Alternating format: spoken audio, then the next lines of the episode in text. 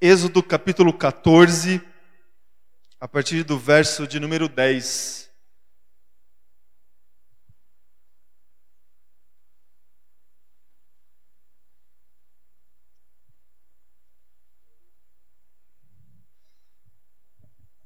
Êxodo 14, 10.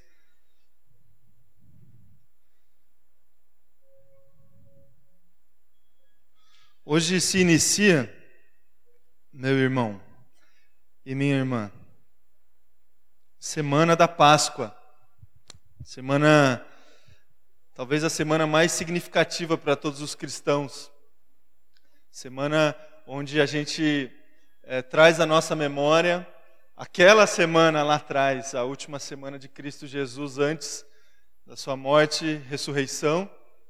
É, tantas igrejas hoje é, espalhadas por essa, por essa cidade, por esse país, por esse mundo, é, celebram hoje o Domingo de Ramos, quando se lembram da entrada de Jesus Cristo em Jerusalém, aquele episódio onde ele, em cima de um jumento, entra na cidade de Jerusalém, é saudado é, pelas pessoas, as pessoas exaltando o seu nome, exaltando é, Cristo Jesus, e a semana passa a gente tem no decorrer da semana tudo que aconteceu com Cristo é, nos seus últimos momentos, a sua prisão, a sua condenação, a sua morte.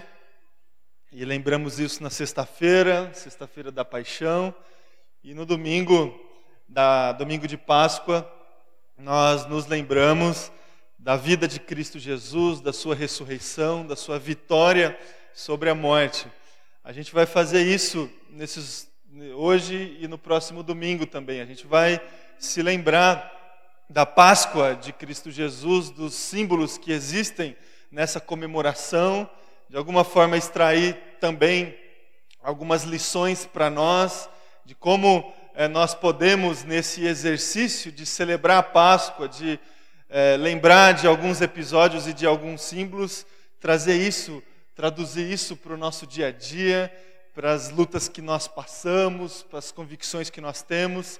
Então eu vou ler, eu vou ler com você esse texto que, de alguma forma, também tem a ver com aquilo que nós comemoramos essa semana.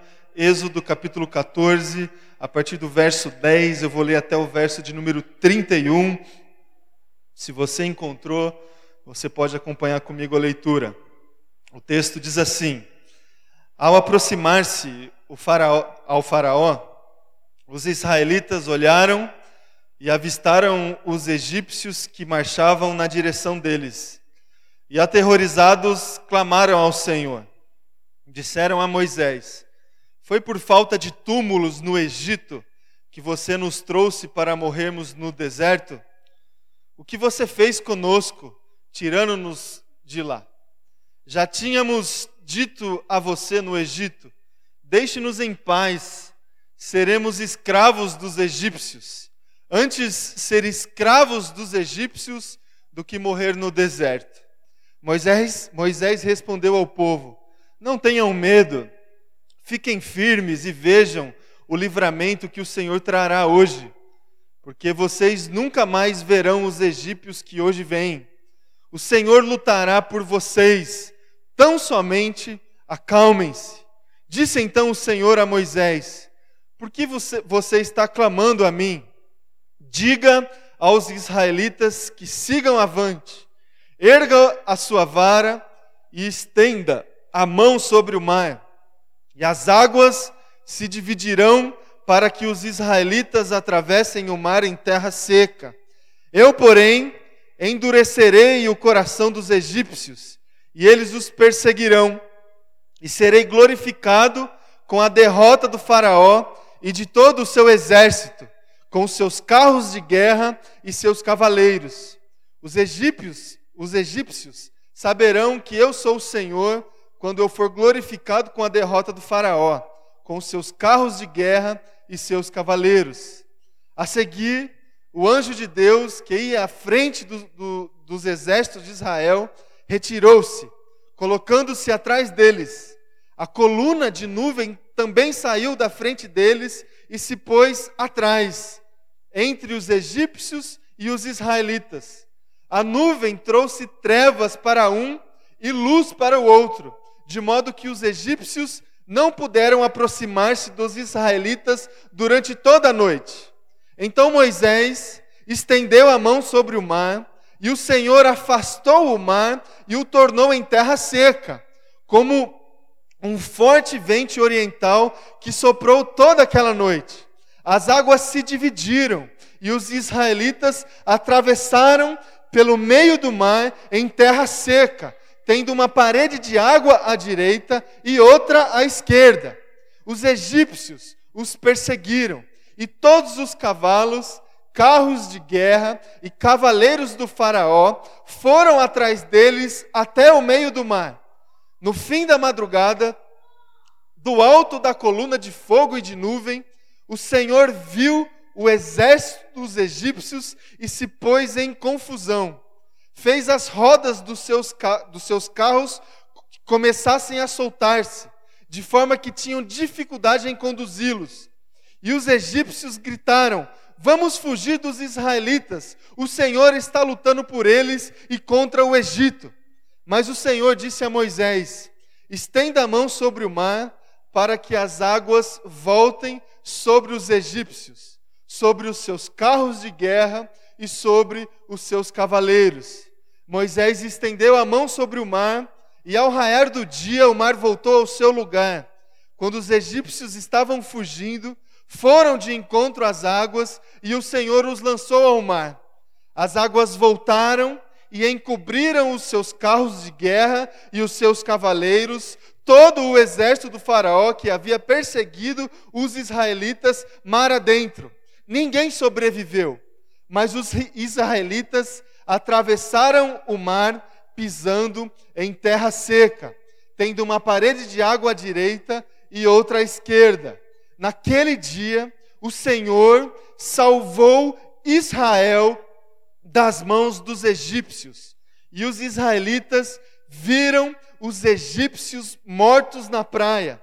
Israel viu o grande poder do Senhor contra os egípcios, temeu o Senhor e pôs nele a sua confiança, como também em Moisés, o seu servo.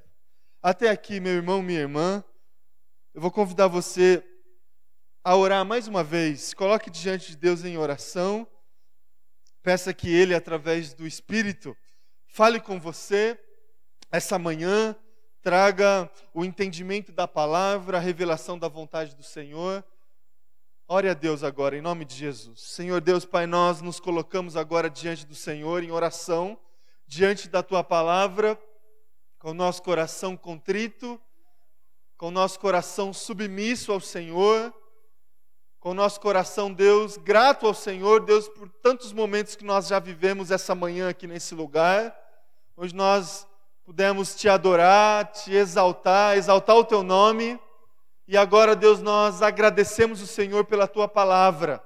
E agradecemos o Senhor, Deus, porque sabemos que através da ministração do teu Espírito Santo, essa palavra, Deus, pode gerar vida em nós, gerar transformação na nossa casa, na nossa vida, no nosso coração. É esse o desejo que nós temos, Deus. Que o Senhor fale com cada irmão, com cada irmã presente aqui. E que o Senhor fale através do teu espírito. Senhor use as minhas reflexões, mas que o Senhor fale aos meus irmãos e irmãs aqui, Deus, em nome de Jesus. Seja assim. Amém. Amém. Amém, irmãos. Irmãos, na, na nossa vida, na agenda que nós estabelecemos para conduzir a nossa vida, desde quando nós fomos concebidos até os dias de hoje e o futuro também, nós passamos por alguns momentos importantes que marcaram a nossa história. Alguns ritos de passagem que funcionam para nós hoje como marcos. Nós nos lembramos de situações das nossas vidas importantes com alegria, com tristeza, com saudade. A caminhada natural da vida de cada um de vocês, na minha vida, aconteceram esses ritos de passagem. Nosso nascimento, nós nos lembramos desse dia, comemoramos todos os anos esse dia. A gente chega, a gente vai comemorando, comemorando, a gente chega numa certa idade, a gente para um pouco de comemorar, né, irmão e irmã? Tem, tem alguns senhores e senhoras que já têm dificuldade de comemorar esse rito de passagem do nascimento, do aniversário. Eu ainda estou em condições de comemorar, irmãos. Tô... A gente se lembra desse dia. E outros dias mais. Talvez a gente não se lembre muito bem, mas os nossos pais com certeza se lembram do dia que a gente conseguiu andar pela primeira vez. Um dia importante, um dia marcante nas nossas vidas. O dia que os nossos pais ou você deixou o seu filho pela primeira vez na escola e ele te olhou chorando, né? E você não chorou ali, mas chorou no carro depois. Você não podia chorar ali. Na escola também acontecer, acontece e aconteceram vários eventos mar, marcantes, as formaturas que nós que nós passamos na nossa história, depois a nossa formação profissional, Houve um período onde você precisou definir qual seria a sua formação. Isso, de alguma forma, conduziu a sua história, mudou é, a sua caminhada. Talvez você precisou mudar de cidade, talvez você precisou sair da casa dos seus pais. Isso tudo, isso tudo marca as nossas vidas, meu irmão e minha irmã. São ritos de passagem outra formatura, o dia que você conheceu o seu cônjuge, dia que você se casou com ele, dia do seu casamento. Você se lembra, alguns homens têm mais dificuldade de se lembrar, não é? Por isso que eu casei num feriado, porque aí eu vou sempre lembrar, né? Nascimento do seu filho. Nossa vida, meu irmão e minha irmã, ela é conduzida dessa forma, com situações que nos marcam. E vai continuar assim. Vai continuar assim. A vida é assim. A gente constrói uma, uma linha histórica e nessa linha a gente pontua situações bem importantes. E na história do povo de Deus, do povo é, de Israel, do povo que foi chamado por Deus lá atrás, através da vida de Abraão e depois dos patriarcas, aconteceu da mesma forma. Houveram vários momentos na história desse povo que foram marcantes, que ainda hoje são celebrados, são lembrados, e essa lembrança traz algum tipo de gratidão e aplicação, até nos dias de hoje. A história do povo de Israel é marcada por vários momentos vários ritos de passagem desse povo. E o povo judeu se preocupou em marcar esses momentos através de celebrações, através de é, festas, através de situações onde eles se preocuparam, se preocupavam em parar sua rotina, sua vida e se lembrar do que aconteceu lá atrás, agradecer a Deus, comemorar se confraternizar. E a lembrança mais significativa que esse povo teve, talvez ainda tem, é quando eles param um pouco para pensar e se lembrar desse episódio aqui que eu li com vocês, de Êxodo é, capítulo 14. De quando esse povo, ele recebeu o livramento do Senhor quando esse povo, pela liderança do Moisés e pela condução de Deus, esse povo foi liberto de uma situação de escravidão do Egito e partiu uma vida de peregrinação em busca da terra prometida. Esse evento da libertação do povo de Israel dos egípcios, ele é tão marcante meu irmão e minha irmã, na história desse, desse povo, dos judeus e do povo de Israel, a festa do, dos pães sem fermento, a festa da Páscoa. Quando a gente vai para os evangelhos e a gente lê eh, os relatos de Jesus Cristo, a gente vai perceber esse contexto das celebrações, especialmente da celebração da Páscoa, na vida desse povo, na vida do próprio Jesus Cristo. Essas lembranças, é, meu irmão e minha irmã, lembrança lá do livro do Êxodo, da libertação do povo judeu dos egípcios, e depois a aplicação que a gente consegue fazer isso com a morte e ressurreição de Jesus Cristo na cruz. Ela, essas histórias, elas são recheadas, riquíssimas de aplicações, de lições. Poderia passar aqui meses pregando só sobre é, o episódio que eu li aqui para vocês, mas a gente vai tentar de alguma forma, em duas semanas, trazer algumas verdades, é, alguns símbolos que a gente consegue extrair, algumas alegorias que a gente consegue fazer com cuidado, através desse texto do Antigo Testamento, para a gente comemorar de alguma forma a nossa Páscoa para a gente de alguma forma também celebrar. Também celebrar um momento marcante. E aí, não somente um momento marcante na história do povo de Deus, na história do, do, do povo judeu, e não somente também um momento marcante na história dos cristãos, quando nesse período do ano se lembram da morte e ressurreição de Jesus, mas um momento marcante na nossa história. A gente poder, de alguma forma, nessa semana, celebrar, agradecer a Deus, louvar o Senhor Jesus pela nossa Páscoa. Pela Páscoa que um dia aconteceu na minha vida e na sua vida. Que também representa na nossa história um rito de passagem. Um momento que nós nos lembramos com alegria. Um momento que nós nos lembramos com gratidão no coração quando a Páscoa nos alcançou, quando nós fomos libertos, quando a ressurreição de Jesus Cristo alcançou a nossa vida. E quando isso aconteceu, experimentamos também um rito de passagem na nossa história. E esse momento deve ser celebrado e lembrado com alegria também, meu irmão e minha irmã.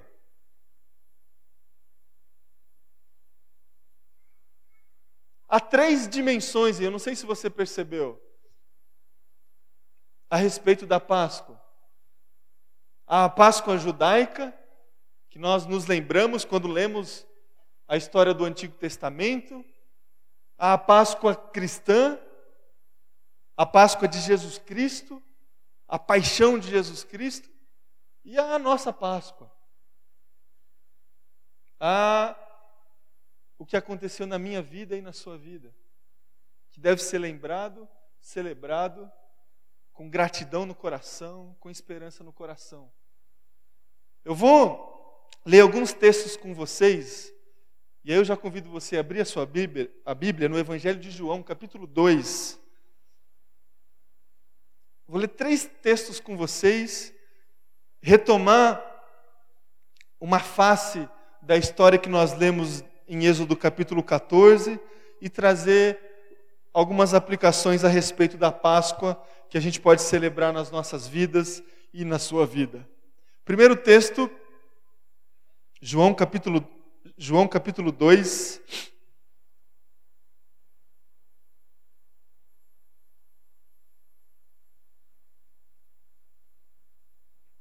Verso 1. É o trecho onde Jesus transforma a água em vinho, seu primeiro milagre. Esses textos em sequência que nós leremos, Jesus transformando água em vinho, depois Jesus entrando no templo e purificando o templo, e depois a conversa de Jesus com Nicodemos, textos em sequência, no início do Evangelho de João, para mim, eles simbolizam e representam para nós o significado da Páscoa. Esses três textos. Primeiro texto, acompanhe comigo. Versículo 1. No terceiro dia houve um casamento em Caná da Galileia. A mãe de Jesus estava ali. Jesus e seus discípulos também haviam sido convidados para o casamento. Tendo acabado o vinho, a mãe de Jesus lhe disse: Eles não têm mais vinho. Respondeu Jesus: Que temos nós em comum, mulher? A minha hora ainda não chegou. Sua mãe disse aos serviçais: Façam tudo o que ele mandar. Ali perto havia seis potes, potes de pedra do tipo usado pelos judeus para as purificações cerimoniais. Em cada pote cabiam entre 80 e 120 litros. Disse Jesus aos serviçais: Encham esses potes com água. E encheram até a borda. Então lhes disse: Agora levem um pouco ao encarregado da festa. Eles assim fizeram, e o encarregado da festa provou a água que fora transformada em vinho, sem saber de onde este viera. Embora os soubesse, soubessem os serviçais que haviam tirado a água. Então chamou o noivo e disse: Todos servem primeiro o melhor vinho, e depois que os convidados já beberam bastante, o vinho inferior é servido. Mas você guardou o melhor até agora. Este sinal miraculoso em Caná da Galileia foi o primeiro que Jesus realizou. Revelou assim a sua glória e os seus discípulos creram nele. Até aqui. A primeira lição, meu irmão minha irmã, que eu quero trazer para o teu coração essa manhã, diante dessa oportunidade que nós temos essa semana de celebrar a Páscoa, de a gente se lembrar de alguns textos fundamentais da nossa fé cristã, e a gente também se lembrar de momentos importantes na nossa caminhada cristã, a primeira lição é a seguinte: Páscoa tem a ver com transformação. Transformação. Mudança de estado. Mudança de condição. Se a gente olhar para a história do povo de Israel e para o texto que nós lemos em Êxodo capítulo 14, a gente percebe claramente essa realidade de transformação na vida dessas pessoas. Não sei se você sabe e conhece a história, algum tempo atrás eu resgatei aqui com vocês a história de José. Se lembram? José foi parar no Egito. E lá o seu povo, a sua família. Sua família vivia no Egito de uma forma tranquila, convivia com os egípcios de uma forma pacífica. As gerações passaram a influência de José já não era, já não surtia efeito no Egito, e os israelitas crescendo, crescendo, crescendo, e aí a guerra, a perseguição e a confusão foi instaurada ali no Egito entre os egípcios e os descendentes de José e seu povo. Se você ler Êxodo, você vai perceber logo no capítulo 1 essa realidade. Os egípcios já não se lembravam mais de José, e vendo o crescimento do povo de Israel, eles começaram a perseguir esse povo, escravizar esse povo, subjugar esse povo, e de repente os israelitas viviam dentro do Egito escravizados. Tinham comida, tinham lugares para viver, mas não tinham vida abundante, esperança, não se comportavam como um povo, uma nação, como uma, como, como uma identidade. E de repente Deus levanta Moisés para libertar esse povo, para conduzir esse povo em busca da promessa que tinha, tinha sido feita lá atrás com Abraão. O povo de Deus, meu irmão e minha irmã, só é povo de Deus quando marcha. Só é povo de Deus quando marcha. Perceba isso em toda a narração bíblica. Em toda a narração bíblica. O centro da vontade do Senhor para o seu povo é quando esse povo marcha. É quando esse povo caminha. É quando esse povo segue na direção do reino ou debaixo da promessa. O povo de Israel no Egito parou de marchar, parou de seguir. E por isso que nós percebemos o Senhor falando com Moisés no texto que nós lemos: diga ao povo que marchem, que sigam debaixo da promessa. E aí Deus usou Moisés para libertar esse povo. E aí uma transformação aconteceu. Uma transformação de condição. Antes escravizados, subjugados, sem identidade, fora do centro da vontade de Deus, libertação e agora peregrinos em busca da terra prometida, debaixo do cuidado e da provisão do Senhor. Percebam que a transformação que aconteceu, aparentemente, e na opinião dos próprios israelitas, não foi uma transformação assim muito bem-vinda. Porque a vontade deles mesmo era continuar lá no Egito. Isso ficou bem claro no texto que nós lemos, e se a gente continuasse lendo, depois desse milagre do Senhor, dessa libertação que Deus proporcionou a esse povo, eles voltam a murmurar e a reclamar e a desejar a situação antiga no Egito. Mas uma transformação aconteceu, uma mudança aconteceu. Agora não mais escravos, agora não mais subjugados, agora peregrinos, marchando na direção da terra prometida e debaixo da promessa de Deus. Quando nós nos lembramos da Páscoa, meu irmão e minha irmã, a gente tem que se lembrar da transformação que aconteceu na história desse povo, na transformação que aconteceu na vida de Jesus Cristo, quando venceu a morte e, e é, voltou à vida. Transformação. E quando a gente faz esse exercício também, olhando para a nossa vida, para a nossa história, a gente precisa também, meu irmão e minha irmã, celebrar uma transformação que aconteceu. Uma mudança que aconteceu nas nossas vidas. A gente precisa alocar esse evento na nossa história e ter ele como motivo de celebração.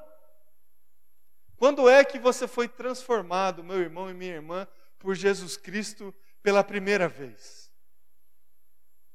Quando é que foi que ele te tirou do seu Egito e te pôs a marchar?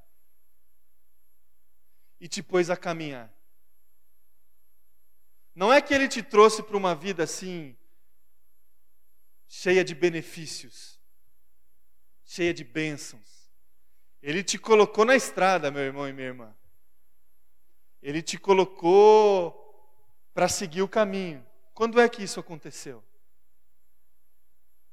Na celebração da tua Páscoa, você precisa se lembrar desse dia, ou vivenciar esse dia e celebrar o Senhor. Páscoa tem a ver com transformação. A segunda lição, e aí volta lá no Evangelho de João, capítulo 2, versículo 12. Jesus purifica o templo. Versículo 12. Depois disso, ele desceu a Cafarnaum com sua mãe, seus irmãos e seus discípulos, os que estavam na festa. Ali ficaram durante alguns dias. Quando já estava chegando a Páscoa judaica, olha o contexto aqui, a importância dessa história para o povo judeu. Jesus subiu a Jerusalém. No pátio do templo, viu alguns vendendo bois, ovelhas e pombas e outros assentados diante das, de mesas, trocando dinheiro. Então ele fez um chicote, Jesus, hein, irmão, de cordas e expulsou todos do templo, bem como as ovelhas e os bois. Espalhou as moedas dos cambistas e virou as suas mesas. Aos que vendiam pombas, disse: Tirem essas coisas daqui. Parem de fazer da casa do meu pai um mercado. Seus discípulos lembraram-se que está escrito: O zelo pela tua casa me consumirá. Então os judeus lhe perguntaram: Que sinal miraculoso o Senhor pode mostrar-nos como prova de sua autoridade para fazer isso? Jesus lhes respondeu: Destruam esse templo e eu o levantarei em três dias. Os judeus responderam: Este templo levou 46 anos para ser edificado, e o Senhor vai levantá-lo em três dias. Mas o templo do qual ele falava era o seu próprio corpo. Depois que ressuscitou dos mortos, os seus discípulos lembraram-se do que ele tinha dito. Então creram na Escritura e na palavra que Jesus dissera. Enquanto estava em Jerusalém, na festa da Páscoa, muitos viram os sinais miraculosos que ele estava realizando e creram em seu nome. Mas Jesus não, mas Jesus não se confiava a eles, pois conhecia todos.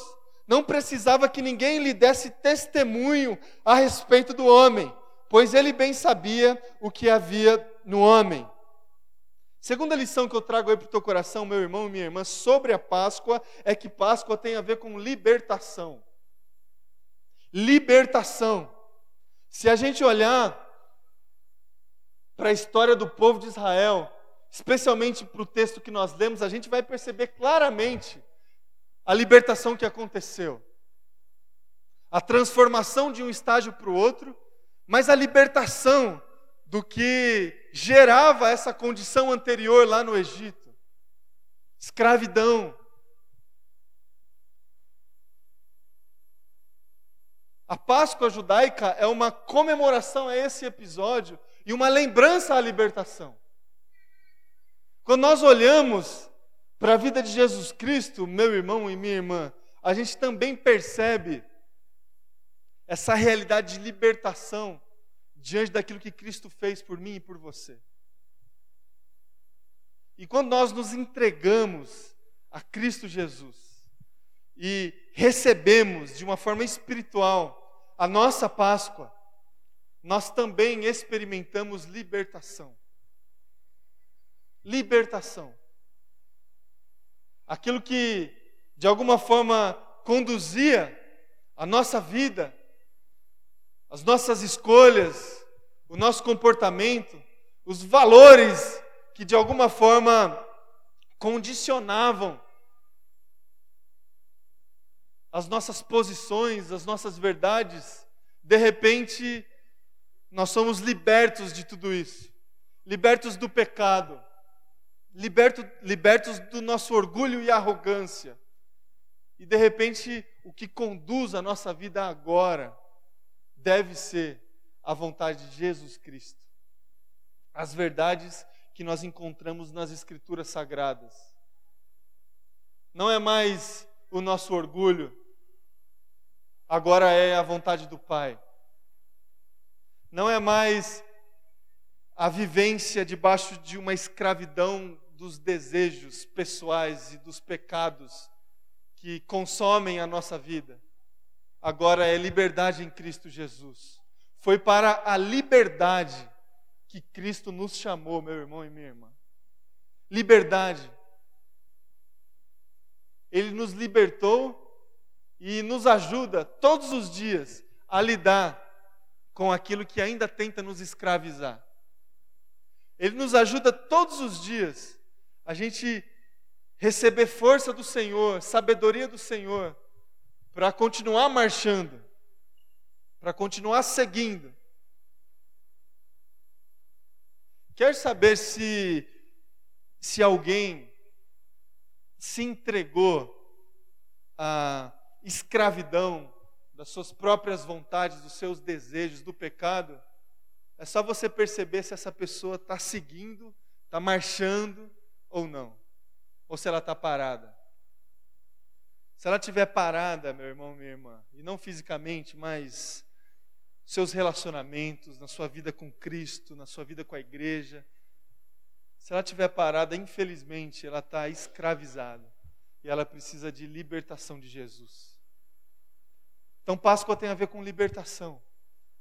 A libertação que ocorreu com o povo de Israel lá atrás, a libertação que Cristo nos concede através da sua morte e ressurreição e a libertação que nós experimentamos um dia e experimentamos dia a dia também.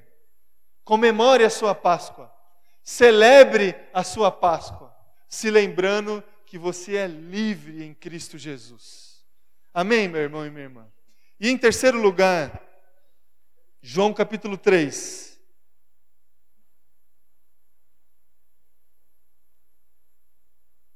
E esse é o meu texto preferido sobre a Páscoa. Parece que não tem muito a ver, mas tem tudo a ver. João capítulo 3, versículo 1. Havia um fariseu chamado Nicodemos, uma autoridade entre os judeus. Ele veio a Jesus na noite e disse: Mestre, sabemos que ensinas da parte de Deus, pois ninguém pode realizar os sinais miraculosos que estás fazendo se Deus não estiver com ele. Em resposta, Jesus declarou: Digo a verdade. Ninguém pode ver o reino de Deus se não nascer de novo. Perguntou Nicodemos: Como alguém pode nascer sendo velho? É claro que não pode entrar pela segunda vez no ventre de sua mãe e renascer. Respondeu Jesus: Digo a verdade. Ninguém pode entrar no reino de Deus se não nascer da água e do espírito. O que nasce da carne é carne, mas o que nasce do espírito é espírito. Não se surpreenda pelo fato de eu ter dito é necessário que vocês nasçam de novo. O vento sopra onde quer, você o escuta, mas não pode dizer de onde vem nem para onde vai. Assim acontece com todos os nascidos do Espírito. Perguntou Nicodemos: Como pode isso? Disse Jesus: Você é mestre em Israel e não entende essas coisas? Asseguro que nós falamos do que conhecemos e testemunhamos do que vimos, mas mesmo assim vocês não aceitam o nosso testemunho. Eu falei de coisas terrenas e vocês não creram. Como crerão se falar de coisas celestiais? Ninguém jamais subiu ao céu a não ser aquele que veio do céu, o Filho do Homem. Da mesma forma como Moisés levantou a serpente no deserto, assim também é necessário que o Filho do Homem seja levantado, para que todo o que nele crê tenha vida eterna. E aí o versículo talvez mais conhecido das Escrituras. Porque Deus tanto amou o mundo, que deu o seu Filho unigênito, para todo aquele que nele crê, não pereça, mas tenha vida eterna. Pois Deus enviou o seu Filho ao mundo, não para condenar o mundo, mas para que este fosse salvo por meio dele. Quem nele crê não é condenado, mas quem não crê já está condenado, por não crer no nome do Filho unigênito de Deus. Esse é o julgamento. A luz veio ao mundo, mas os homens amaram as trevas e não a luz, porque as suas obras eram más. Quem pratica o mal odeia a luz e não se aproxima da luz temendo, sua, é, temendo que as suas obras sejam manifestas.